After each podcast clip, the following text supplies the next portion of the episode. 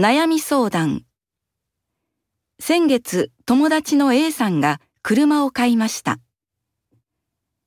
週末その車で六甲山へ連れて行ってもらいました。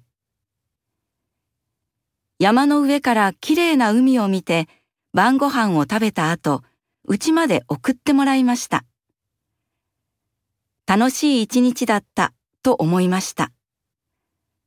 でも車を降りるとき A さんがいつでもいいけど今日のガソリン代を払ってねと言ったので私はびっくりしました。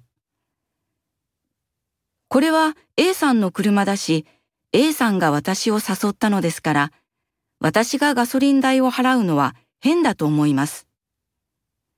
私はお金を払わなくてはいけないのでしょうか。23歳銀行員。楽しい一日だったのに残念でしたね。でも、どうして A さんはそんなことを言ったのでしょうか？それを聞いてみてはいかがでしょうか？